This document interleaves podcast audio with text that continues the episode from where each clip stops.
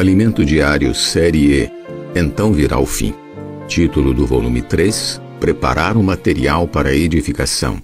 Título da semana 2: A plenitude dos gentios.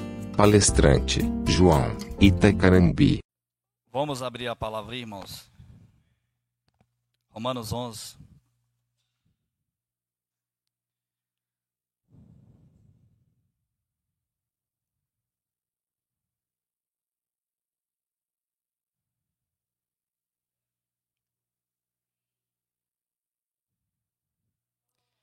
Romanos 11, cap, capítulo, capítulo 11. Vamos ler alguns versículos para que nós possamos considerar. Amém? Quero considerar alguns versículos aqui, juntamente com o corpo de Cristo, com a igreja. Romanos 11, capítulo 1, verso 1 diz o seguinte: Pergunto, pois terá Deus, porventura, rejeitado o seu povo? De modo nenhum por, porque eu também sou israelita, da descendência de Abraão, da tribo de Benjamim. Deus não rejeitou o seu povo, a quem de antemão conheceu. Ou não sabeis que o sabeis o que a escritura refere a respeito de Elias? Como insta perante Deus como contra Israel dizendo: Senhor, mataram os, os teus profetas, rasaram os teus altares, só eu fiquei e procura tirar minha vida. Agora vamos ler o 25, verso 25, versículo 25.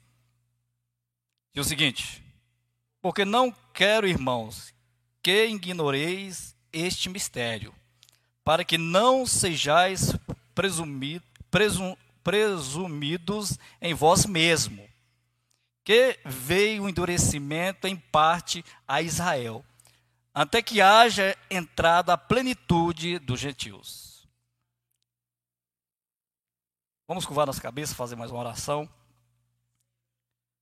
Senhor Jesus, Tu és um Deus santo, três vezes santo é o Senhor. Nós reconhecemos as nossas limitações, as nossas misérias, os nossos pecados, as nossas falhas. Estamos aqui nessa noite conscientes da nossa miserabilidade, que sem ti nada podemos fazer. Não somos capazes nem de pensar como se alguma coisa viesse de nós mesmos. Senhor Jesus, então seja com cada um de nós nessa noite. Nos dá um espírito de sabedoria, de revelação. Ilumina os olhos do nosso coração, para que possamos entender qual a largura, a altura, a profundidade do amor do Senhor que excede todo entendimento humano. Então fala conosco. Fala conosco de maneira concisa e objetiva. Que o teu reino possa avançar, que o Senhor possa obter glórias para ti, através da exposição fiel da tua santa palavra. Essa palavra que é espírito é vida. É o pão que alimenta a nossa alma, é o maná que sacia o nosso espírito. Então fala conosco por meio da tua palavra. Porque sem palavra o teu povo fica descabelado, desenfreado fica sem direção. Mas através da tua palavra fiel, expositivamente, o teu povo tem direção. O teu povo tem um caminho a seguir, que é o próprio Senhor. Jesus é o nosso Senhor. Amém, irmãos? Irmãos, nós vamos nessa noite desfrutar dessa porção da palavra com o tema A Plenitude dos Gentios. Romanos 11, versículo 25 é a base, o versículo base dessa mensagem.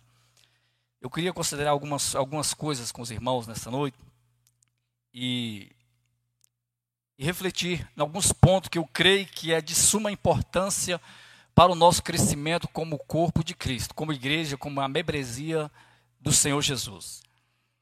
É, nós sabemos que através do que o povo de Israel, não reconhecendo Jesus como Messias e Salvador, essa salvação chegou a nós. Então não é mérito meu, não é mérito seu, não temos nenhum mérito em nós mesmos de acharmos que somos alguma coisa. Muitas vezes o que o evangelho que muitas vezes o evangelho que está sendo pregado por aí é o evangelho que você você é o ponto fraco de Deus. Deus precisa de você. Será, irmão, se Deus precisa de nós? Eu queria, eu queria refletir com a igreja. Será que Deus precisa de mim? Deus, como um ser supremo, que tem toda a supremacia, preeminência, poder, majestade, ele precisa do homem. Eu sem Deus sou o quê? Deus sem mim é, é Deus. E eu sem Deus continuo sendo ninguém. Por um lado, Deus precisa de nós como, como nós somos um, um, um, um ser criado por Deus e ele vê em nós a sua obra-prima, o seu poema. Não é porque Deus tem um ponto fraco que ele precisa de mim e de você, não. Mas é porque você e eu somos obra-prima de Deus. Nós somos um ser criado por Ele. Então, o, o fato de eu e você sermos criados por Ele é algo que Deus quer de nós, o quê? Quer de mim, de você, que cheguemos essa plenitude. E os textos que nós acabamos de ler vai dizer o seguinte: olha o que diz. Pergunto, pois terá Deus, porventura, rejeitado o seu povo? Que povo é esse aqui? Israel, o povo escolhido de Deus, a nação israelita, o povo o qual Jesus veio para o seu povo. Jesus não veio para mim e para você. Jesus veio especificamente para Israel, a nação israelita. Só que o texto vai falar: porventura Deus rejeitou o seu povo? De modo nenhum. Quem está falando isso? O apóstolo Paulo. Porque eu também sou israelita, da descendência de Abraão, da tribo de Benjamim. Então, o primeiro ponto que Paulo mostra e apresenta para nós é que Deus não rejeitou seu povo. Por que, que Deus não rejeitou seu povo? Porque Paulo está falando assim para, esse, para esse, essa comunidade, para essa igreja. Onde, onde é que essa, essa carta foi, foi direcionada? Para qual igreja? Para qual comunidade? Para qual povo? A igreja que estava em? Em Roma. Para aquele grupo de irmãos que estava em Roma. Essa carta foi direcionada, foi escrita para esse povo. Para esse, esse grupo de irmãos falando que Deus não rejeitou o seu povo Israel. E Paulo ele traz o primeiro ponto é que eu sou da descendência de Abraão, do patriarca Abraão, da tribo de Benjamim. Eu sou uma testemunha viva que Deus não rejeitou o seu povo. Ah, o segundo ponto que Paulo traz aqui nesse texto, irmãos, é a questão de Elias. Vai nos falar aqui, olha o que diz. Segundo ponto. É, Deus não rejeitou o seu povo, a quem de antemão conheceu. Ou não sabeis o, o que a escritura, a escritura refere a respeito de Elias? Como insta perante Deus contra Israel, dizendo: Senhor, mataram teus profetas, arrasaram os teus altares, altares, e só eu fiquei, e procura tirar minha vida. Quem lhe disse, porém, que, que lhe disse, porém, a resposta divina. Qual foi a resposta divina? Reservei para mim sete mil homens que não dobraram os, aos joelhos diante de Baal. Então a matemática de Elias aqui estava errada. Elias estava falando assim: Senhor, derrubaram os teus altares. Senhor, acabaram com teus profetas, arrasaram com, teu, com, com teus ungidos, aqueles que proclamam, aqueles que falam, aqueles que proclamam a tua palavra, porque profeta é aquele que proclama, é aquele que traz uma mensagem revelada, é um profeta. Acabaram. Só eu fiquei, só eu estou aqui nesse Monte Carmelo, depressivo, com medo de uma incircuncisa chamada Jezabel. E o Senhor falou: Não, Elias, a sua matemática está errada. Eu conservei para mim, reservei para mim sete mil que não se dobraram a Baal. Há um remanescente. E nós podemos colocar que esses sete mil pode ser literalmente ou pode ser um, um número simbólico. Porque é sabido de todos que o número sete é o número da perfeição, da completude. É o número sete. Então, é o segundo ponto que Paulo traz no seu argumento bíblico o qual Deus não rejeitou Israel. O primeiro ponto é dar testemunho da pessoa dele, da obra que Deus fizeram na vida dele. E o segundo ponto ele fala sobre o profeta Elias. Amém? Então nós percebemos que o povo de Israel foi o povo que rejeitou o seu Senhor, o seu Salvador. Imagine, irmãos, a nossa Bíblia, ela, ela tem uma, uma, uma página em branco que divide o Novo Testamento do Velho Testamento. Ali nós, os teólogos, a teologia chama de período interbíblico, o qual Deus ficou 400 anos sem falar com o povo. O povo tinha o cerimonialismo, tinha o templo, tinha os rituais, tinha o sacerdote, tinha tudo, menos o falar de Deus, menos a presença de Deus. 400 anos, o céu fechou e Deus não falava mais, cessaram as visões, cessaram falar e o povo não tinha mais um direcionamento do céu. Só tinha os rituais. Imagina uma coisa, uma coisa velha, repetitiva, aquela coisa, sabe, aquele marasma, aquela mesma coisa, sem, sem renovação espiritual. Era o que o povo estava vivendo. Aí Deus envia João Batista para endereitar os caminhos, os caminhos tortuosos, os caminhos escabrosos, preparando o caminho para a vinda do Messias. O Messias chega, o Salvador, e o povo recebeu? Não. Só que Deus, pela sua infinita graça e misericórdia, não rejeitou o seu povo. Temos aqui um povo que é a nação escolhida, é o povo de Deus. Só que Pedro vai nos dizer que nós também somos nação santa, povo de propriedade, propriedade exclusiva, peculiar do Senhor. Você e eu também somos um povo de propriedade exclusiva do Senhor. Nós somos uma nação santa. O que é ser santo, irmãos? Ser santo é Deus colocar a parte, separar, colocar a parte. Isso é ser santo. Só que nós, na, na condição de santo, nós precisamos viver em santificação. Hebreus 12, 14. Seguir a paz com todos e a santificação, sem a qual ninguém verá o Senhor. Santidade é um estado, santificação é um processo. Coisas distintas, diferente. Amém? Então o que acontece? Essa nação de Israel, o povo escolhido de Deus, é um povo que eu posso falar que é um povo que não tem como destruí-los, dizimá-los, não tem. Por quê? Eu posso te dar algumas provas aqui, algumas provas. No ano 70, o, o general, o imperador Tito, entrou em Israel, dizimou Israel, devastou Israel, matou milhares e milhares de judeus, crucificaram. Flávio José vai dizer que Israel faltou madeira para fazer cruz para crucificar os judeus, o povo de Deus. Aqueles que não foram dizimados, destruídos pelo imperador, saíram refugiados. O Flávio José vai dizer que o povo que saiu, saiu é, refugiado, correndo da sua cidade dos, de Israel, a fome era tão grande que eles come, começaram a comer as correias da sua sandália, do seu sapato.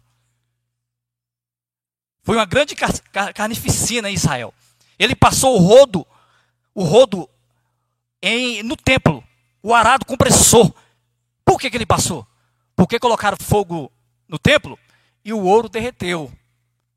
Foi necessário passar o, o arado sobre o templo. Aí se cumpriu a profecia que Jesus, olhando para o templo, andando com seus discípulos, e ele falou: Nesse templo não vai ficar pedra sobre pedra. A profecia se cumpriu. A palavra do Senhor se cumpre.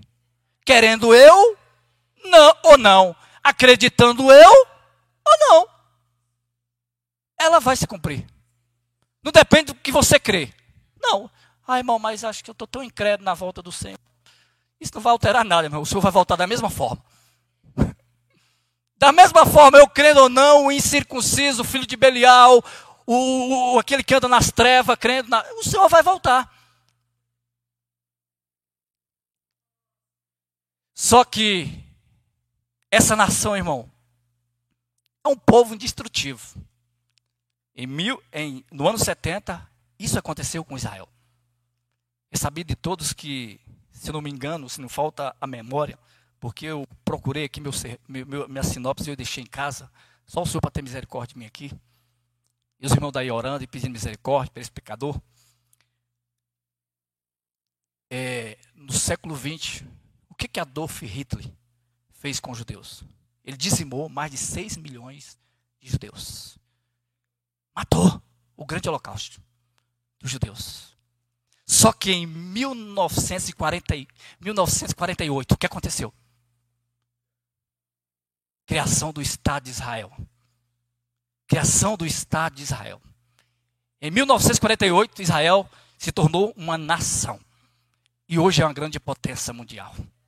Irmãos, oh irmãos, aonde a mão de Deus está, há crescimento. Aonde a presença de Deus está, não importa se a terra não é fértil, ela vai frutificar. Será que a mão de Deus está esta noite sobre as nossas vidas, irmãos? Será que a mão de Deus está sobre a nossa casa na, na, na medida que nós queremos, anelamos e, e anseiamos? Porque onde a presença de Deus está, a vida. Por isso que a Bíblia diz que aonde abundou o pecado, superabundou a graça.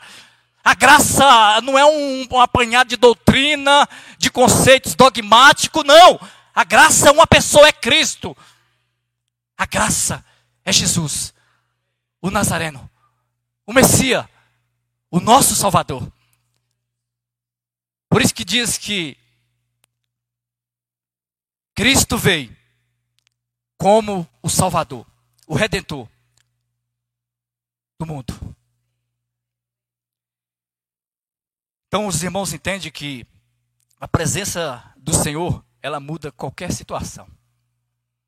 O que falta, irmãos, em nós, não é.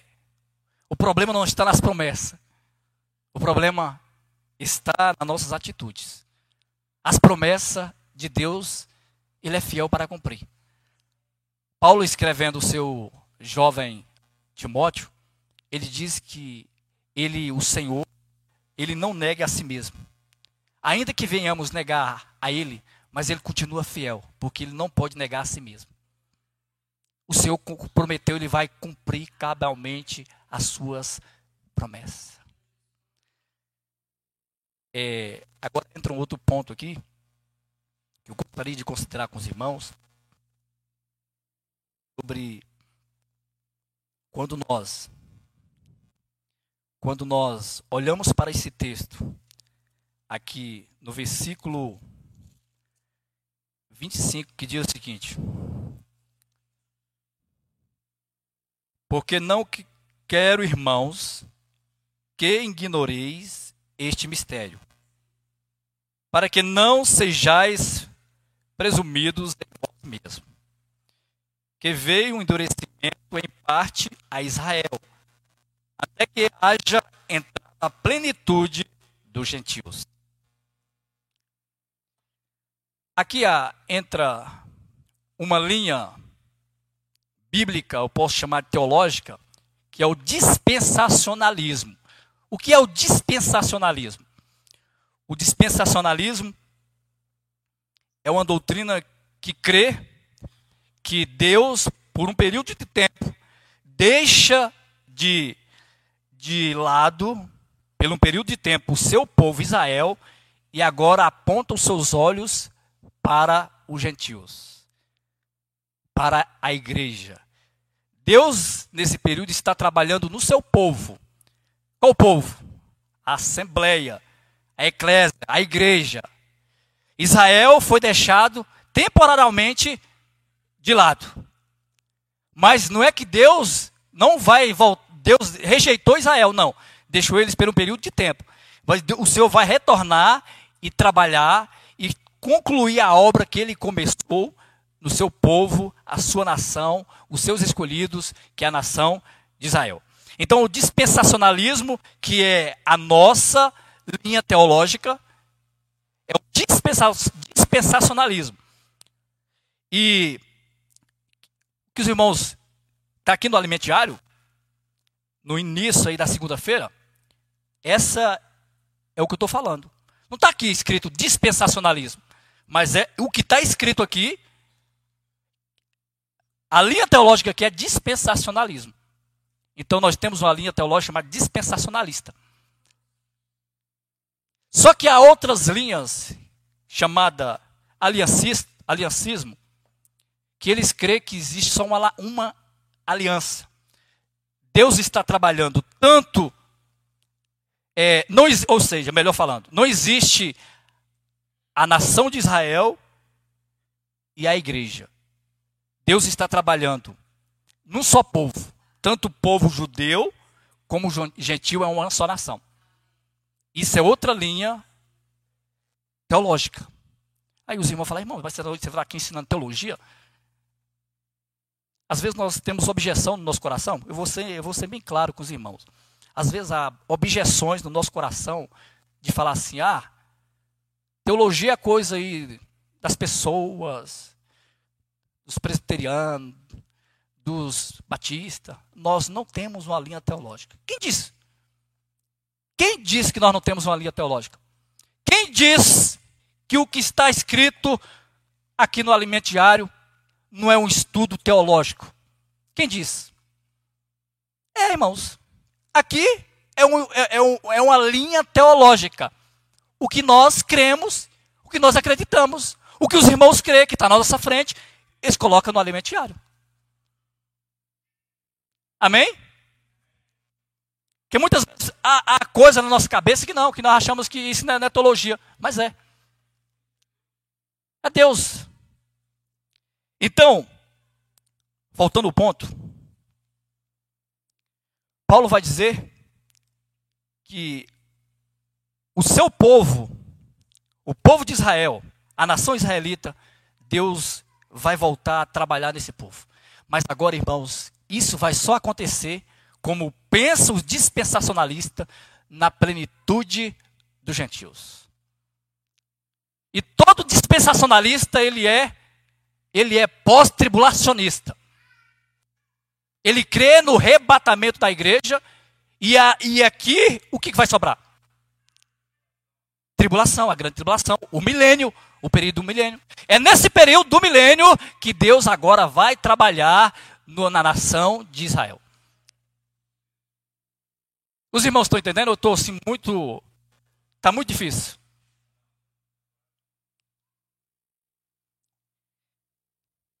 E agora, olha o que diz. Mas o que é, irmãos, a plenitude dos gentios? A plenitude é algo completo, pleno. Então nós cremos que isso aqui vai acontecer quando o corpo de Cristo, a igreja, a assembleia dos, dos que foram chamados para fora, estiver totalmente no ápice, no apogeu do crescimento espiritual, que o Senhor volta e leva o seu povo. É nesse, é nesse período que isso vai acontecer a plenitude dos gentios. Agora vamos considerar outros versículos aqui, irmãos, que diz: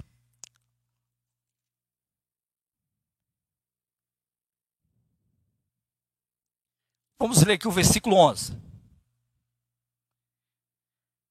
Pergunta: Pois porventura tropeçaram para que caísse? Segunda pergunta Paulo faz no texto. A primeira é, ele pergunta. Pergunto, pois terá Deus porventura rejeitado o seu povo? A segunda pergunta no texto é, pergunto, pois porventura tropeçaram para que caísse? De modo nenhum. Mas pelas trans, pe, mas pela sua transgressão veio a salvação aos gentios. Para pô-los em ciúmes então, o texto nos ensina que tropeço de uns, privilégio de outros.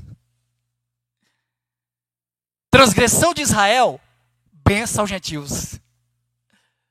Hoje você só é crente por causa que a nação de Israel rejeitou o Messias. Glória a Deus. Irmãos, isso é. Vamos glorificar o Senhor, igreja de pé ainda.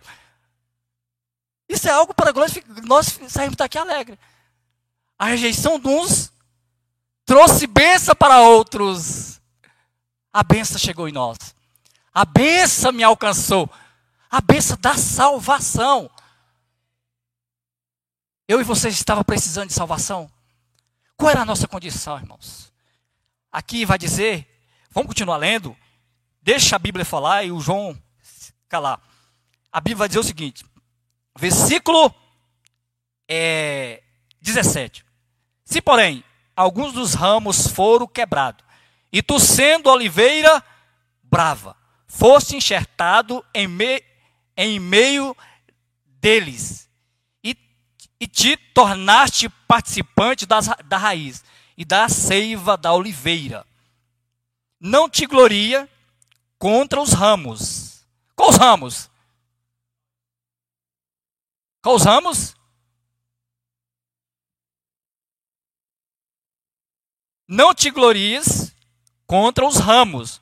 Porém, se te, se te gloriares, sabe que não és tu que sustenta a raiz, mas a raiz a ti. Dirás, pois, alguns ramos foram quebrados, para que eu fosse enxertado? Bem, pela sua incredulidade foram quebrados, tu, porém, mediante a fé, estás firme. Não te ensoberbeça, mas teme. Agora, olha o versículo 21. Presta atenção. Porque se Deus não poupou os ramos naturais, também, também não te poupará. Isso aqui é, é para nós ler tremendo. Peraí, meu irmão, calma aí. Desce do pedestal. Não seja orgulhoso, não seja presunçoso, não seja altivo. Desce, desce. Se Deus, se Deus disciplina o seu povo, se Deus pode, por um tempo, deixar de trabalhar no seu povo, e quanto mais nós, que fomos um, um, um ramo enchestado, uma oliveira brava, colocado na oliveira boa. João 15. Eu sou a videira verdadeira. Aleluia. E o meu pai é o agricultor.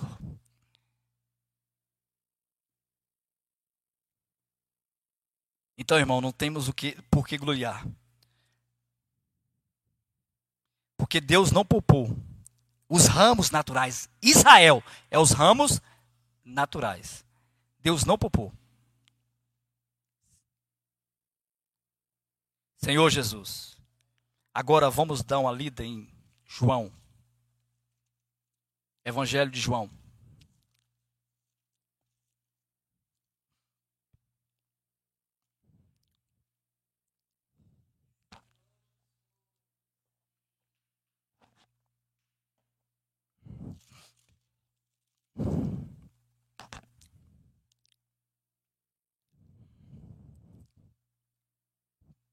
Evangelho de João, capítulo 1, versículo 11.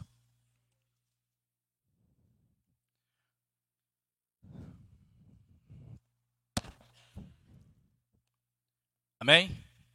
Vou ler aqui, acho que eu não estou enxergando nada na minha Bíblia. Veio para os, o que era seu, e os seus não o receberam. Mas, vírgula, a todos quantos o receberam, deu-lhes o poder de seres feitos filhos de Deus, a saber, aos que crerem no seu nome. 14. Os quais não,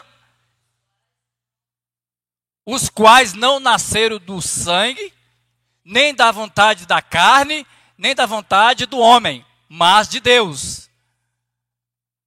E o Verbo se fez carne e habitou entre nós, cheio de graça e de verdade. E vimos a sua glória, a glória como do unigênito do Pai. Amém. Mas todos quantos receberam, recebeu o quê? Cristo. Mas todos quantos receberam Jesus como seu Senhor e Salvador. Não só confessaram Jesus, não creio, não, mas confessaram Jesus, se arrependeram e creram. Metanoia, mudança de vida, mudança de mente, mudança de pensar, de falar, de agir, conversão. Se tornaram filho de Deus. Porque uma pessoa não se torna filho de Deus só invocando o nome do Senhor. Isso não é bíblico, irmão. Tem alguns irmãos que creem que só invocar está salvo. Eu não creio. Irmão, mas não creio. Por que, irmão, você não crê? Pega um cachaceiro, bota ele para invocar o nome Senhor, ele invoca. Eu tenho aquela opcita lá em casa. Um papagaio, continua, ensina o papagaio a invocar Senhor Jesus, Senhor Jesus. Daqui a pouco seu papagaio está lá invocando o nome do Senhor. E seu papagaio é um filho de Deus? Não. O invocar ele tem que vir com arrependimento. Salvação é tem que ter evidências, provas. E qual a prova? Mudança de vida. Cara invocou o nome do Senhor, continua bebendo cachaça, continua na vida desgraçada. Onde é que foi salvo? Não foi, meus irmãos. Não foi. Precisa de arrependimento, irmãos. Precisa eu olhar para a minha condição e falar: Senhor, eu pequei, eu sou miserável, eu preciso de salvação, eu preciso desse Salvador, eu necessito do Senhor. Irmão, se isso não acontecer na nossa vida, irmão, sinto muito de falar que precisamos nascer de novo. Irmãos, a salvação está muito além daquilo que nós pensamos. Irmãos, salvação não se perde. É uma obra transformadora do Espírito Santo na vida de um pecador. Quando alguém é salvo, irmãos, é salvo. Quando alguém se torna filho de Deus, é algo irrevogável. Por quê? Porque tem uma vida, não só uma vida bios, biológica, não agora, tem uma vida, tem uma vida de Zoe, a vida de Deus. É a vida de Deus na vida do homem. Por isso que um dia essa, essa obra, irmão, de salvação, é tão tremenda. Ela é tão extraordinária que Cristo morreu por mim, pelos meus pecados. Foi eu que matei Jesus. Foi o seu pecado, foi o meu pecado que matou Jesus. Isso é pesado falar para o auditório. Prega um negócio desse em algumas igrejas aí que vai, vai me botar para fora. Eu vou ser Santa Inquisição, queime esse herege. Por quê? As pessoas não querem ouvir isso. Isso não dá ibope, isso não dá audiência, isso não dá multidão correndo atrás de um pregador desajuizado dessa forma. Nunca. Porque a salvação, ela acontece no seu espírito. E ela vai sendo trabalhada na nossa alma. Mente, vontade, emoção, transformação plena do nosso ser plena. Todo dia, irmãos, todos os dias, nós precisamos nos voltar ao Senhor e nos arrepender. Sabe qual é a evidência que você se arrependeu? É que todo dia você se arrependa. Todo dia você está se arrependendo. Oh Senhor, oh Deus, tem misericórdia desse pecador, errei de novo. Senhor, olha a minha condição, Senhor. Eu não consigo por mim mesmo fazer a sua vontade, não consigo. Por mais que eu tento, por mais que eu esforço, eu tenho me esforçado. O Senhor conhece a sinceridade do teu, o Senhor conhece a sinceridade do teu coração. O Senhor conhece a sinceridade do meu coração. Ele sabe, irmãos, da sinceridade do teu coração, que está aí sentado nessa noite, que está nos ouvindo. O Senhor conhece. Mas Ele também sabe que nós, por nós mesmos, não damos conta. Não damos contas, irmãos. Por isso é Ele em nós, a esperança da glória. Cristo em nós, Cristo em vós, a esperança da glória. Está com cara de versículo ou hino? Eu não lembro. É muita coisa na minha cabeça. Os irmãos lembram? É um hino ou é um versículo?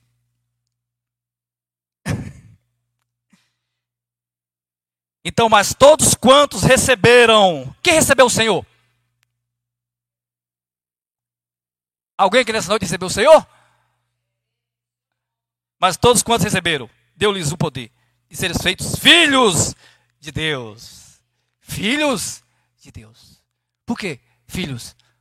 Porque nem todo mundo é filho de Deus. Uma vez eu falei para uma senhora, olhei para uma criança e falei, senhora, sabia que nem todos são filhos de Deus? Aí ela falou assim, você é doido, meu filho. Essa criança aqui é filha de Deus. Aí eu falei, senhora, me desculpa, mas vou quebrar o paradigma. O conceito que foi colocado na sua cabeça. Não. Ela é uma criatura de Deus. Para ela se tornar filha, precisa, precisa passar por um processo de mutação, transformação, metanoia, regeneração. Aí se torna um filho de Deus. Isso é pesado falar para as pessoas. Que nem todo mundo é filho de Deus. E esse todos aqui, irmãos, isso aqui não é a doutrina do universalismo, não. Mas todos, ixi, então todos vão ser salvos. Muitas pessoas, elas crê que diz que, que Deus deseja que todos os homens sejam salvos e chega, e, e o pleno conhecimento da verdade, nem todos homens vão ser salvos. Se eu falar assim para os irmãos, olha só, é, o, o povo de Samambaia foi à reunião. Todos de Samambaia foram à, reuni à reunião. Eu estou especificando todos os moradores de Samambaia que vieram à reunião? Não. Quer dizer que todos que moram em Samambaia vieram à reunião? Não veio. Então a gente fala de maneira coletiva, mas não quer dizer que de maneira coletiva, univers, de maneira universal, todos vão ser salvos. Nós sabemos que Deus tem os seus eleitos, os seus escolhidos. E aqui o texto continua falando que não foi os quais não nasceram do sangue, nem da vontade da carne, nem da vontade do homem. Irmãos, pensa comigo outro ponto aqui. Será se a salvação acontece na vida de quem quer?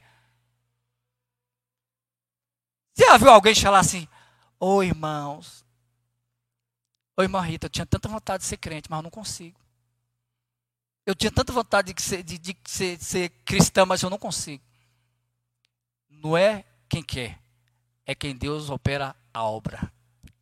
Você está aqui nessa noite, foi porque Deus te chamou. Foi porque Deus te escolheu. Foi porque Deus olhou para você com os olhos de amor e te escolheu. Por isso, nós estamos aqui nessa noite. Por isso, irmãos.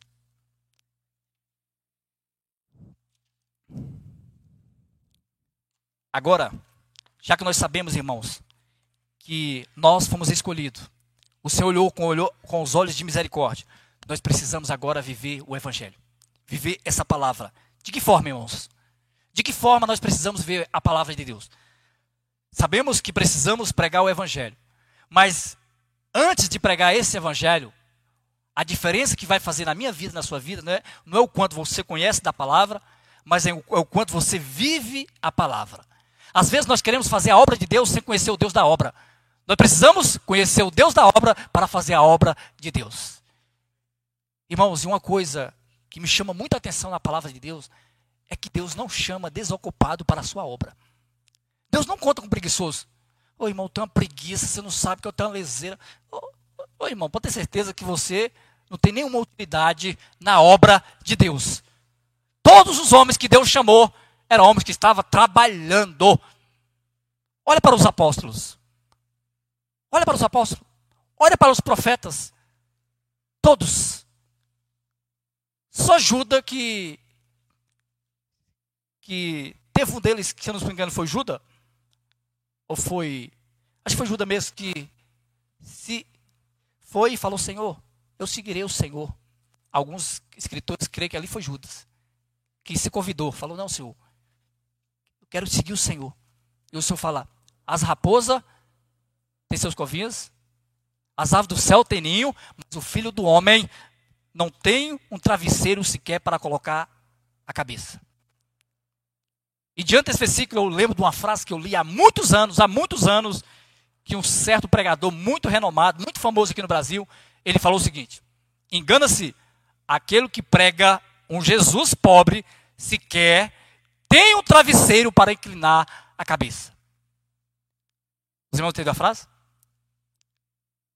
O pregador falou o seguinte: engana-se aquele que prega um Jesus pobre, sequer tem um travesseiro para inclinar a cabeça. O que, que esse pregador estava ensinando? Que Jesus não era pobre. E nunca foi. Mas o texto nos diz que Jesus, quando alguém convidou, Senhor, vou te seguir, ele é, quer seguir mesmo? Você sabe o preço do discipulado? Você tem certeza do que está pedindo? Sim. Aí ele, as aves do céu têm ninho. As raposas têm seus covis. Mas o filho do homem, eu não tenho nada. Eu não tenho moradia própria. Eu não tenho casa. Eu não tenho nada. Seguir o Senhor, irmãos, é olhar somente para Ele. Aquele que, que vem para a igreja para enriquecer, a igreja não é cassino. É, é cassino agora? Eu vou, vou para a igreja para enriquecer? Não. Eu vou para a igreja para casar. Também não, aqui não é lugar de casamento. Eu vou para a igreja para melhorar de vida. Quer melhorar de vida? Trabalha, estuda e economiza. Esse é o conceito bíblico, teológico, escriturístico para melhorar de vida. A igreja é lugar de cura, porque é hospital.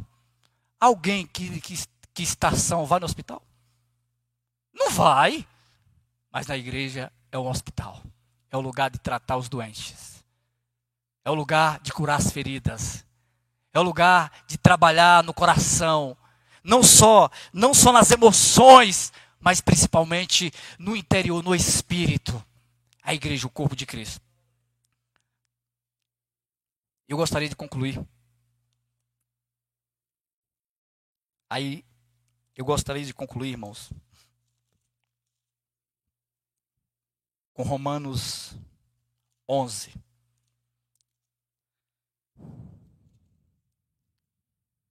Que diz o seguinte: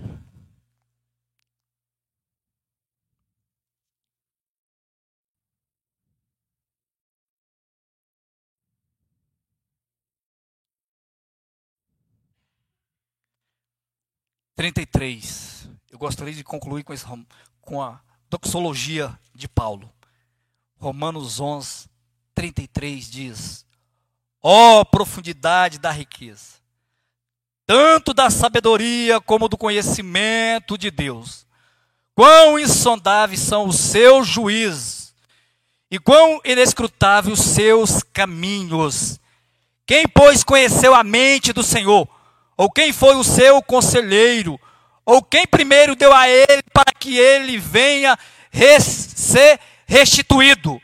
Porque dele, por meio dele e para ele são todas as coisas. A Ele, pois, a glória eternamente. Amém. Amém. Que hino, irmãos. Que cântico belo. Oh, profundidade da riqueza. Oh, profundidade da riqueza, tanto da sabedoria como do conhecimento de Deus. Porque dele, por meio dele, e para Ele são todas as coisas. Aqui eu aqui eu concordo com Martim Lutero, que diz que até o diabo é diabo de Deus. Irmãos, que loucura, sim. Porque todas, o que, que diz o texto? Todas as coisas. Porque dele e para ele são todas as coisas. As coisas. Irmãos, era isso que eu tinha para compartilhar. Aqui tinha alguns versículos no alimentário que foi colocado, que fala sobre a volta do Senhor, que eu não li. É, mas eu creio que amanhã os irmãos podem dar continuidade. Também vou falar de os pontos que foi colocado aqui. Amém? O primeiro tópico foi o evangelho foi pregado aos judeus. Israel rejeitou o Salvador, o Messias, o sofrimento de Paulo por seus compatriotas, a incredulidade do povo de Israel, a salvação chegou aos gentios. O, rei, o início da história de Israel, buscar o Senhor enquanto se pode achar. Eu não falei o que estava dentro do alimento diário, mas eu creio da maneira que eu expliquei e falei, eu creio que eu falei de maneira mais resumidamente o que foi que estava na palavra do Senhor que o Senhor colocou no meu coração. Aí você pode falar assim, irmãos, eu não entendi muita coisa. Aí eu queria te acompanhar. Eu também não entendi muita coisa, não. É um, é um capítulo muito complexo. Um dos capítulos mais difíceis de se entender é Romanos 11. Então, nessa noite, nós lemos, estudamos um, cap, um dos capítulos mais difíceis da carta de Paulo aos Romanos. Capítulo 11. Que o Senhor nos abençoe e tenha misericórdia de nós.